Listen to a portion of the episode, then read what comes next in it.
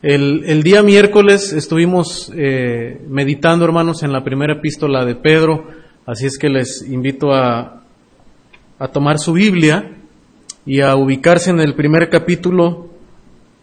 Tuvimos un devocional el día miércoles considerando los versículos 3 hasta el 5 y, y vimos de inicio cómo esta epístola nos habla acerca de la esperanza que tenemos como hijos de Dios, una esperanza viva. Así es que, hermanos, en medio de, de situaciones eh, caóticas que los cristianos han experimentado a través de la historia, aún lo vemos en el Antiguo Testamento, diferentes hombres de Dios, eh, también el, el propio pueblo de Dios enfrentó muchas veces circunstancias difíciles, de aflicción, de, de pruebas, de sufrimientos, y, y, ahora otra vez en, este, en esta etapa de, de, la historia de la iglesia, vemos otra vez a creyentes enfrentando la, la opresión, la, las dificultades también en, en, su entorno y Pedro les, les anima a los hermanos de esta iglesia, el apóstol Pedro les, les anima a poder mantener su esperanza, aun cuando a veces la situación eh, no pareciera, ¿verdad?, tener un, eh, un, panorama muy, eh, pues muy próspero, muy bueno, donde pareciera que eh, la dificultad, la prueba se alarga y, y, no pareciera humanamente haber mucha, mucha esperanza.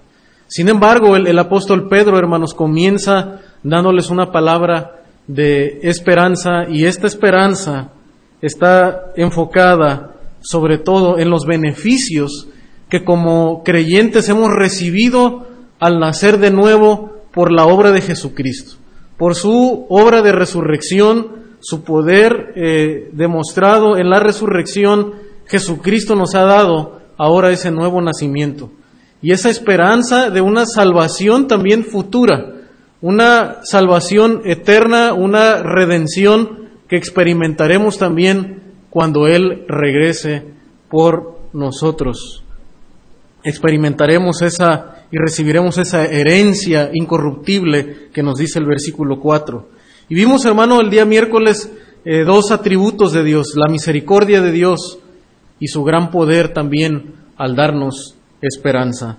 Y en esta, en esta tarde quisiéramos considerar los versículos 6 al 9, porque, hermanos, los creyentes no solamente tenemos la esperanza de la salvación futura, esa esperanza eh, viva que Pedro nos habla, sino que también, hermanos, en medio de las aflicciones, en medio de las tribulaciones, los cristianos, los creyentes, podemos experimentar un gozo indescriptible en la aflicción. Y ese es el tema de esta tarde, indescriptible gozo en la aflicción.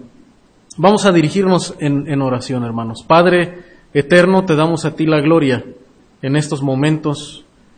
Y Padre, gracias Señor porque todavía podemos predicar tu palabra con libertad a través de estos medios electrónicos.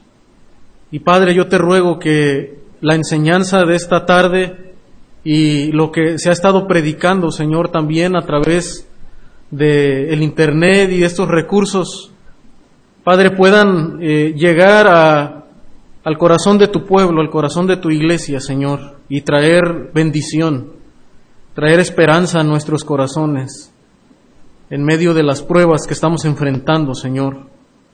Y Padre, te ruego también que tu palabra pueda llegar a aún aquellos que no te conocen, que podamos compartir, Señor, difundir estos mensajes y animar a aquellos, Señor, que aún no han experimentado la salvación, que puedan conocer tu nombre, puedan conocer a tu Hijo a través de la predicación tuya, Señor. Que tú traigas sensibilidad a los corazones a través de estos momentos de incertidumbre, estos momentos de, de enfermedad, Señor, que se viven en el mundo. Y que podamos ser humillados, Señor, delante de ti y reconocer que tú tienes el control de todo, Padre. Padre, bendice la predicación tuya en esta hora. Te lo suplico en el nombre de Cristo Jesús.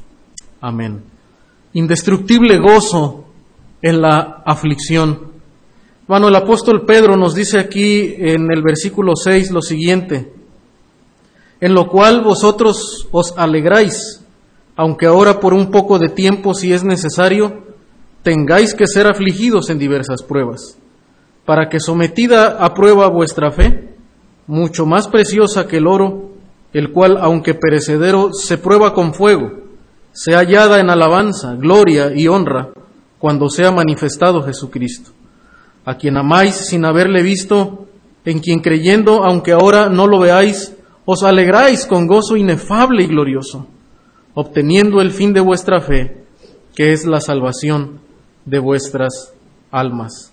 Dice el apóstol Pedro, dice, en lo cual ahora os alegráis. Pedro nos dice, hermano, de inicio, que el creyente puede tener gozo, puede tener eh, regocijo, puede tener paz en su corazón, aunque ahora está siendo sometidos a diversas pruebas. Pero como ya vimos en el versículo 5, hermanos, dice el apóstol Pedro que este gozo es posible por la esperanza que nosotros tenemos en la salvación futura. Es lo que nos dijo en el versículo 5. Dice, en lo cual, ¿a qué se refiere? Bueno, se refiere a lo que el versículo 5 ya nos dijo el apóstol, a esa salvación que está preparada para ser manifestada en el tiempo postrero. Entonces, hermano, ese indescriptible gozo del que Pedro habla, que es posible para nosotros que estamos en Cristo, y a pesar de las aflicciones, de las tribulaciones, es posible porque tenemos la esperanza de nuestra glorificación, de nuestra salvación manifestada en el futuro. Tu gozo debe estar en la esperanza de nuestra glorificación. Es el primer punto en esta tarde. Tu gozo debe estar en la esperanza de nuestra glorificación.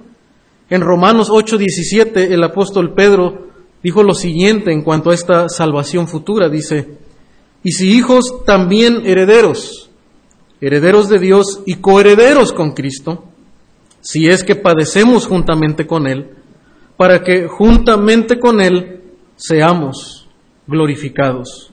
Somos herederos, hemos heredado la vida eterna, pero nos promete el Señor una herencia también futura. Es la glorificación, la glorificación con Jesucristo cuando Él sea manifestado. Dice que así como Él padeció, Él también, ¿verdad?, ha sido eh, glorificado a través de su resurrección. Y un día también esperamos ser glorificados juntamente con Él en su venida. Hermanos, para definir lo que es esta glorificación, este evento del cual el apóstol Pedro nos habla, en el cual tenemos nuestra esperanza y en el cual también podemos encontrar regocijo, la glorificación se define a través de las escrituras de la siguiente manera. La glorificación es el paso final en la aplicación de la salvación o de la redención.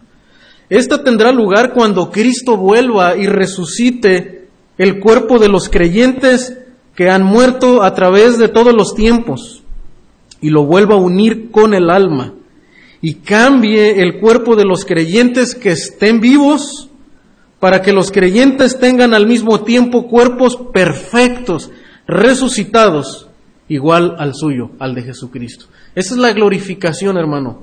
Esta es la salvación futura que el Señor nos promete, que nos da esperanza, que nos trae regocijo, dice Pedro, en lo cual ahora os alegráis. Hermanos, los creyentes podemos encontrar esa paz, esa, ese gozo, porque a pesar, aunque ahora, dice Pedro, por un poco de tiempo, si es necesario, tengáis que ser afligidos en diversas pruebas. Y hermano, desde luego la Biblia habla de que los creyentes somos sometidos en diferentes circunstancias, pasamos por momentos de aflicción. Sin embargo, puede podemos tener el gozo por la esperanza de nuestra salvación, donde nuestros cuerpos serán redimidos, serán librados de la contaminación del pecado, de los efectos de la caída en nosotros. Hermano, entonces usted y yo podemos tener gozo en la esperanza de nuestra glorificación. Pero en segundo lugar, hermano, el apóstol Pedro también nos dice que nuestro gozo, tu gozo debe brillar en medio de esa oscura aflicción. Es ahí, hermano, donde esa obra del Espíritu Santo que produce en nosotros, el fruto del Espíritu, que es amor, que es gozo, que es paz, y los demás elementos de este fruto del Espíritu resaltan en nuestra vida, resaltan en nuestro andar, resaltan en los momentos de una oscura aflicción. Son tal vez como aquel diamante que es puesto en un fondo oscuro, en un trasfondo oscuro, para que su belleza y su brillo resalten con más claridad a, la vista. Y hermano, y de una manera parecida, nosotros podemos mostrar nuestra fe, mostrar nuestro gozo en momentos de aflicción, en momentos de, ah, de tribulación. Dice, ahora padecemos por un poco de tiempo y somos afligidos a través de diversas pruebas, para que sometida a prueba vuestra fe, mucho más preciosa que el oro, el cual aunque perecedero se prueba con fuego, se hallada en alabanza, gloria y honra cuando sea manifestado Jesucristo. Dice el apóstol que podemos ah, demostrar y debemos demostrar, ¿verdad? Ese gozo, ese gozo inefable, es decir, un gozo inexpresable, que no hay palabras suficientes para describirlo, porque se sobrepone en medio de la adversidad. Es algo que eh, el mundo no puede comprenderlo, porque en los términos humanos solamente hay alegría cuando, cuando todo va bien, cuando hay paz y tranquilidad en nuestras circunstancias, cuando hay prosperidad, cuando hay abundancia. Pero hermano, Pedro nos llama a experimentar un gozo inefable, un gozo indescriptible, inexpresable. Dice Pedro que por un poco de tiempo, si es necesario, el creyente debemos pasar por estas circunstancias. En primera de Pedro capítulo 5 también dice el apóstol en el versículo 10, mas el Dios de toda gracia, que nos llamó a su gloria eterna en Jesucristo, después que hayáis padecido por un poco de tiempo, el mismo os perfeccione, afirme, fortalezca y establezca. Entonces, hermano, tu gozo debe brillar en medio de la aflicción. El Señor, en su soberanía, en su control y en su providencia, hermano, permite que como cristianos enfrentemos situaciones de adversidad situaciones de, de, de incertidumbre, hermanos, en nuestro mundo. Y dice, si es necesario por un poco de tiempo, el Señor en, en su soberana voluntad dirige y encamina, ¿verdad?, aún las situaciones adversas a nuestra vida para su gloria y también para el crecimiento y la prueba de nuestra fe. En Isaías 54, 7 también vemos esta, estas palabras expresadas de parte del Señor, diciéndole a su pueblo, por un breve momento te abandoné, pero te recogeré con grandes misericordias. Con un poco de ira escondí mi rostro de ti por un momento, pero con misericordia eterna tendré compasión de ti, dijo Jehová tu redentor. Hermano, veíamos en los versículos anteriores en Primera de Pedro dice que según su grande misericordia nos hizo renacer. Hermano, el Señor en su soberana voluntad a veces nos permite pasar por momentos de aflicción, por un poco de tiempo, por un breve momento y, a nosotros nos parece, ¿verdad? Y que el Señor nos ha abandonado y el Señor nos prueba y a veces también nos pasa por la disciplina. Pero hermano, en su misericordia Él ha prometido recogernos, ayudarnos. Él no nos abandona y nos muestra su misericordia. Y en primera de Pedro podemos ver, hermano, que su gran misericordia nos ha hecho renacer y nos da esa esperanza de, de vida que tenemos en Cristo Jesús. Y aunque por un poco de tiempo somos sometidos a la aflicción, podemos saber que somos hijos de Dios por su misericordia, que vamos a experimentar esa salvación eterna, esa salvación futura en Cristo Jesús, que será manifestada en el tiempo postrero. Si es necesario, tengáis que ser afligidos. Es la misma palabra que el apóstol Pablo usa en 1 Tesalonicenses 4:13, cuando habla acerca de, ah, de su venida y dice, no quiero que os entristezcáis como aquellos que no tienen esperanza. Entonces los creyentes pasamos también por la aflicción, pero en medio de, de, la tristeza, por las circunstancias, por la, eh, la aflicción de las pruebas, en medio de esa aflicción, hermano, el creyente demuestra, se sobrepone y puede demostrar un gozo que es indescriptible y que es inefable en la esperanza que tenemos en Cristo y por la obra del Espíritu Santo en nosotros. Hermano, tu gozo debe brillar en medio de la oscuridad. Salmo 119, 75.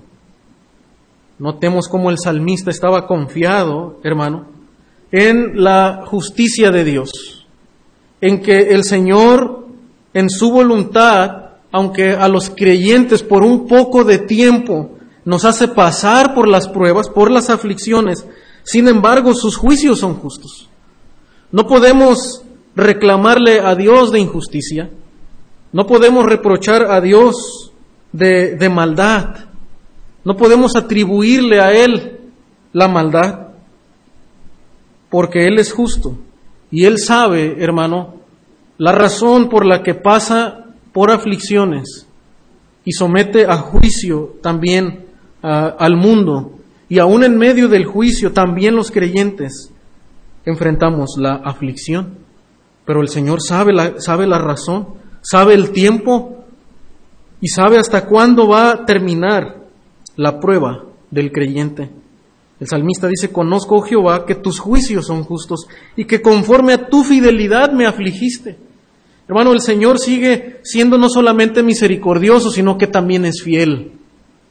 Y en medio de la prueba Él sustenta a su pueblo y no abandona a su pueblo y a sus hijos. Conforme a tu fidelidad me afligiste. En Romanos 8:18 también el apóstol dice, pues tengo por cierto que las aflicciones del tiempo presente. Pablo, al igual que Pedro, no ah, niega, ¿verdad? No calla el hecho de que los creyentes vamos a enfrentar aflicciones en el tiempo presente. Pero dice que estas aflicciones no son comparables con la gloria venidera que en nosotros ha de manifestarse. Otra vez, la esperanza de la gloria futura que se manifestará a través de Jesucristo y su, y su redención para los hijos, los que esperamos en Él. Las aflicciones, hermano, aunque por un poco de tiempo y a veces adversas y difíciles, sin embargo, hermanos, no se comparan, y esa es la esperanza que tenemos en Cristo, que no se comparan con la gloria que experimentaremos a través de su venida. Es más, ni siquiera podemos imaginar, hermano, lo glorioso que será tener cuerpos redimidos por la obra de Jesucristo. Y dice, no se comparan con las aflicciones de este tiempo. Así que, hermanos, podemos estar firmes en la fe, podemos estar ah, brillando con gozo en medio de la oscura aflicción, podemos tener esperanza porque sabemos que hay una manifestación de salvación futura en Cristo Jesús. Hermano, esto también podemos ilustrarlo a través de la vida de, de nuestro Señor Jesucristo. El sufrimiento de Cristo. Note lo que dice Hebreos capítulo 2.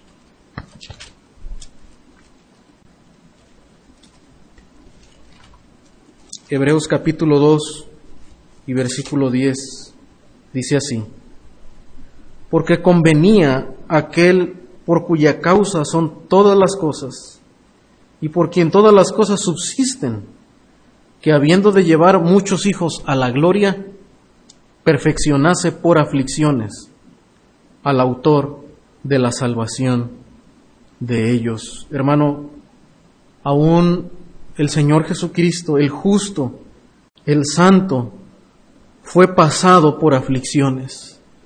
El autor de nuestra salvación, aquel que nos ha hecho renacer para esa esperanza, también se sometió al sufrimiento de este mundo, de esta tierra, para traernos salvación. Note también en el capítulo 5 y 8 de, de Hebreos, dice, y aunque era hijo, por lo que padeció, aprendió la obediencia y habiendo sido perfeccionado, vino a ser autor de eterna salvación para todos los que le obedecen. Hermano, en la carne nuestro Señor sufrió y aprendió la obediencia y siendo el Hijo de Dios, santo, con la naturaleza divina, pero también con su naturaleza humana, hermano, se sometió a la obediencia y al sufrimiento de esta tierra, de este mundo caído, para ganar nuestra salvación. Y hermano, y cuando pensamos en la vida de nuestro Señor Jesucristo, podemos saber, hermano, que el sufrimiento es necesario en nosotros. La aflicción, las pruebas, el enfrentar, hermano, los resultados de este mundo caído, de enfermedad, pero hermano, es cuando nuestro gozo en Cristo puede brillar en medio de la oscuridad, de la oscura aflicción, así como brilló la vida de nuestro Señor, sufriendo hasta la muerte de cruz. Dice el apóstol Pedro también, aquí mismo en su epístola en primera de Pedro 1.11 dice, el cual anunciaba de antemano los sufrimientos de Cristo y las glorias que vendrían tras ellos. Sin embargo, Pedro, hermano, nos da esa esperanza que aunque Cristo y los profetas anunciaron de antemano ya los sufrimientos del Mesías, sin embargo, también anunciaron las glorias que vendrían tras ellos, la gloria de su resurrección, la gloria de su ascensión, hermano, pero también Pedro está hablando de las glorias de, los, uh, de la victoria que traería a sus hijos, a los creyentes, aquellos que creerían en el Señor Jesucristo después de su resurrección. Y esa es la gloria que el Señor trae, trayendo hijos a la salvación. Sí sufrió, sí padeció, hermano, pero su sufrimiento no fue en vano. Su sufrimiento no fue en vano. Él ganó la victoria, Él resucitó, Él ascendió, hermanos, y trajo muchos hijos a la gloria para ser redimidos por la predicación del Evangelio. Y esa es la esperanza, hermano, del, del sufrimiento que trae resultados, trae gloria a Dios el sufrimiento. En Romanos 8:18 también vemos esta misma uh, esta misma promesa de parte del Señor. Romanos 8, 18 dice así, pues tengo por cierto que las aflicciones del tiempo presente no son comparables con la gloria venidera que en nosotros ha de manifestarse. Por consiguiente, hermano, debemos ver toda la adversidad y sufrimiento que nos viene en la vida como algo que Dios nos envía para hacernos bien, fortalecer nuestra confianza en Él y nuestra obediencia y a la larga aumentar nuestra capacidad para glorificarle. Eso es lo que trae el sufrimiento en nuestras vidas. El Señor nos hace bien.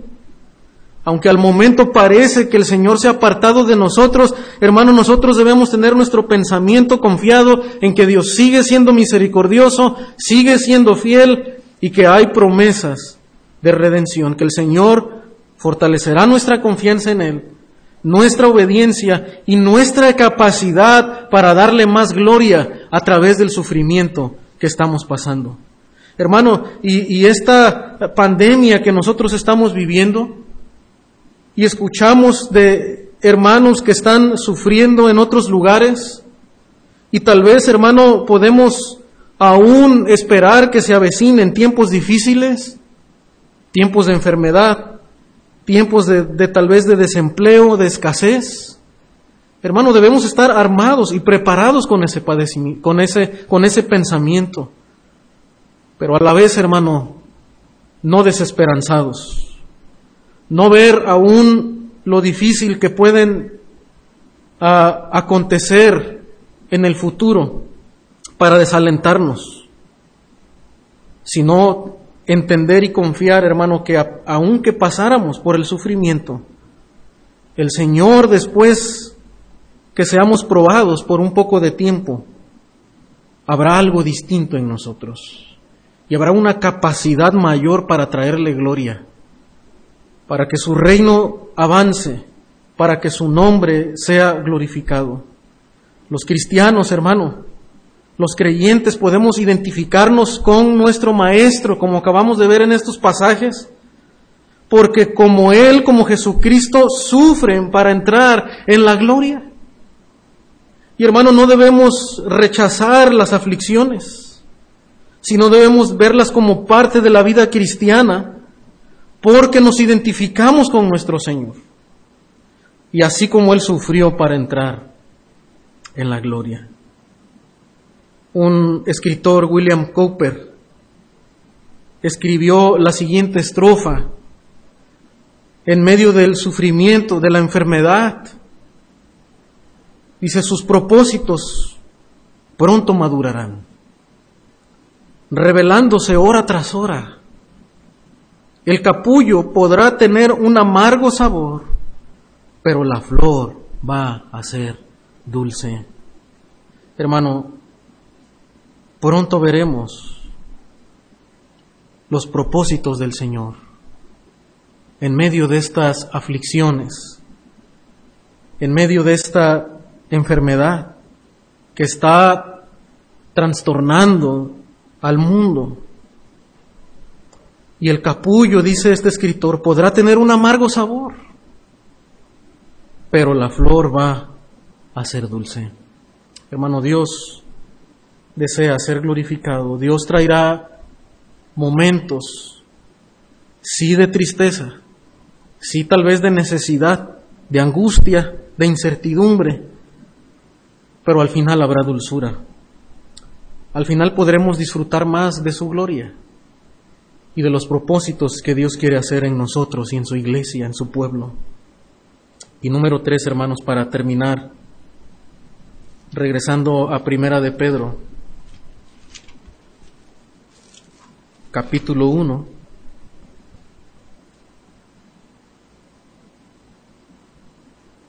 Dice la escritura en el versículo 7 para que sometida a prueba vuestra fe, mucho más preciosa que el oro, el cual, aunque perecedero, se prueba con fuego, se hallada en alabanza, gloria y honra, cuando se ha manifestado Jesucristo. Pedro ahora nos da, hermano, el propósito de esas aflicciones. Y nos dice que podemos tener gozo indescriptible en medio de la prueba. Nos dice que podemos tener esperanza. Nos dice que nuestro gozo debe brillar en medio de esa, de esa aflicción. Pero también, hermano, nos habla del propósito del pasar por la prueba. Tu preciada fe debe glorificar a Cristo en su venida. Hermano, el tercer propósito que Pedro menciona acá es que no solamente nuestro gozo brilla en medio de la aflicción, sino que también nuestra fe, y le llama aquí mucho más preciosa que el oro, nuestra preciada fe debe glorificar a Cristo en su venida. Y note que Pedro, hermano, hace un contraste entre los materiales, ¿verdad?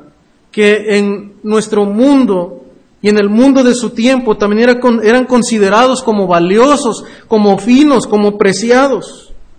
Pero los creyentes, hermano, podemos pensar en que aunque pudiéramos perder todas estas cosas y las cosas de valor en este mundo, hay algo más preciado para nosotros. Hay algo que tiene mucho más valor y es la fe en nuestro Señor Jesucristo. La fe que el Señor, que el mismo Dios nos ha dado a través del Espíritu Santo. Y eso es lo que nosotros podemos valorar, hermano, en medio de tanta incertidumbre. Y, y, aun cuando el mundo es embargado por el temor, por la angustia de lo que puede venir y lo que puede depararnos el futuro, los creyentes podemos, hermano, pensar en que aún pudiéramos perder todo lo demás, todo lo que el mundo valora, pero tenemos la fe en el Señor. Y eso nadie nos lo puede arrebatar. Nadie lo puede arrebatar. Vuestra fe, que es sometida, esa fe mucho más preciosa que el oro, dice, está siendo probada, está siendo más perfeccionada todavía por el Señor a través de las aflicciones. En el libro de Proverbios, esta este mismo contraste, esa misma descripción, hablando de lo preciado, se refiere a la sabiduría. La sabiduría mucho más valiosa que, que el oro, que la plata, que las cosas de este mundo. Y ahora Pedro trae ese mismo lenguaje para hablarnos acerca de la fe. Y hermano, en una manera, la fe también es una demostración de la sabiduría, como dice Santiago. Una fe puesta en acción, una fe firme, es una demostración de la sabiduría que viene de lo alto, que es más preciosa que todo oro y que todo lo que puede tener valor en este mundo. Tu preciada fe debe glorificar a Cristo en su venida. El autor de Hebreos también dijo, pero sin fe es imposible agradar a Dios, porque es necesario que el que se acerca a Dios crea que le hay y que es galardonador de los que le buscan. Hermano, el creyente tiene su fe puesta en el galardón y no en los sufrimientos. Puede ver el sufrimiento temporal como un medio para que su fe sea perfeccionada y traiga gloria al Señor. Hermano, lo que honra al Señor es nuestra fe. Y sin fe es imposible agradar a Dios. Esa fe, dice, está puesta en el Señor. Dice el cual, aunque perecedero, hablando de, lo temporal, de las cosas de esta vida, probado con fuego, sea hallada, dice la fe, en alabanza, gloria y honra cuando sea manifestado Jesucristo a quien amáis sin haberle visto, en quien creyendo, aunque ahora no lo veáis, os alegráis con gozo inefable y glorioso. Nuestra fe en el Señor Jesucristo. Y esa fe, hermano, también es el amor al Señor. Es la esperanza de que un día le veremos cara a cara. Y estos hermanos también no, no pudieron ver al Señor. Escucharon el testimonio de los apóstoles pero sin embargo, hermano, por la predicación del Evangelio, por la predicación de los apóstoles, pudieron abrazar la palabra de Dios y aún amar a Jesucristo sin haberle visto físicamente.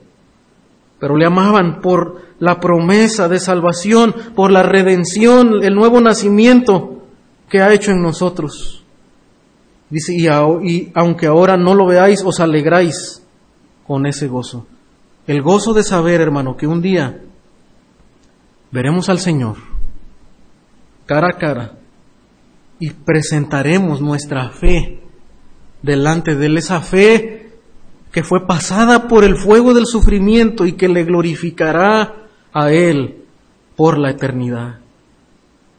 En primera de Juan 4:9 dice que en esto se mostró el amor de Dios para con nosotros, en que Dios envió a su Hijo unigénito al mundo para que vivamos por Él. En esto consiste el amor, no en que nosotros hayamos amado a Dios, sino que Él nos amó a nosotros y envió a su Hijo en propiciación por nuestros pecados. Por esto estos hermanos podían amar al Señor porque conocían el amor de Dios por nosotros. Y hermano, nuestra apreciada fe debe glorificar a Cristo en su venida. En dos maneras que el apóstol ah, describe acá. Y aunque de una manera tal vez general lo describe, ¿verdad? Que nuestra fe será presentada delante de Dios y le va a dar gloria en dos maneras. Primero dice Pedro que esa fe sea hallada en alabanza, honra y gloria. Es decir, que nuestra fe le glorifica y le trae gloria a Dios el resultado de la depuración de nuestra fe que es pasada por el fuego, Por lo tanto, ha de ser esa alabanza, gloria y honra. En primer lugar, para el Señor, quien la ha guardado y a quien se debe todo. Es decir, le trae gloria, hermano, porque es el mismo Señor quien ha preservado nuestra fe, quien nos ha permitido resistir en medio de las aflicciones. En primera de Pedro, capítulo 5, note lo que dice, versículos 10 al 11. Mas el Dios de toda gracia, que nos llamó a su gloria eterna en Jesucristo, no solamente nos llama por su gracia, sino que dice que también después que hayáis padecido un poco de tiempo, Él mismo os perfeccione. Él es Él el quien está haciendo la obra de transformación en nuestras vidas. Afirme, fortalezca y establezca. Note hermano que Pedro termina con esta doxología, con esta alabanza a Dios, señalándolo a Él como el responsable de que nuestra obra, de nuestra fe sea firmada y fortalecida. Y esta obra de, de fortaleza del Señor le trae gloria. Note el versículo 11, dice, a Él sea la gloria y el imperio por los siglos de los siglos. Amén. Y esta es la gloria que trae al Señor. Hermano, y podemos estar seguros de que las aflicciones del tiempo presente resultarán en gloria al Señor. Cuando vemos nuestra fe fortalecida, cuando sea presentada delante de Él, reconociendo que ha sido Él el que nos ha fortalecido en medio de las pruebas, el que ha sido fiel, el que ha mostrado su misericordia. Pero en segundo término, hermano, nuestra apreciada fe glorifica al Señor, porque para el creyente de parte del Señor, o sea, en el tribunal de Cristo habrá alabanza, honra y gloria. Y esto manifiestamente para los que han sido fieles. Es decir, Dios también recompensará, traerá gloria a aquellos que han sido fieles. No la gloria de los hombres, que nosotros muchas veces somos tentados a buscar, el agrado del hombre, el reconocimiento de los hombres, sino ahí en su tribunal, hermano, será en verdad revelada la autenticidad de nuestra fe. Si servimos a Dios porque queríamos honrarle a Él, o si buscábamos hacer lo bueno solamente en apariencia de los hombres. Pero en ese día, hermano, el Señor recibirá gloria y también recompensará a aquellos fieles que han puesto su fe en el Señor. Dice Mateo 25, 21, y su Señor le dijo, bien, buen siervo y fiel, sobre poco has sido fiel, sobre mucho te pondré, entra en el gozo de tu Señor. Hermano, que cada uno de nosotros estemos preparados para encontrarnos con el Señor. Para que tu fe, mi fe, sea presentada delante de Dios. Y que al haber pasado por estos momentos de aflicción que nos ha tocado a nosotros, a nuestra generación, pasar, Tal vez muchos de nosotros no esperábamos pasar una situación así. Pero hermanos, si el Señor en su soberanía nos está permitiendo pasar esto, que cuando la prueba termine, nuestra fe haya sido probada, haya sido transformada, fortalecida y sea presentada delante del Señor para su gloria. Y que aún estas circunstancias, hermano, hagan crecer nuestra confianza en Él y podemos estar preparados para aquel día cuando el Señor evalúe nuestro servicio, cuando el Señor evalúe la autenticidad de nuestra fe y que pueda decirnos, buen siervo y fiel, sobre poco has sido fiel, sobre mucho te pondré.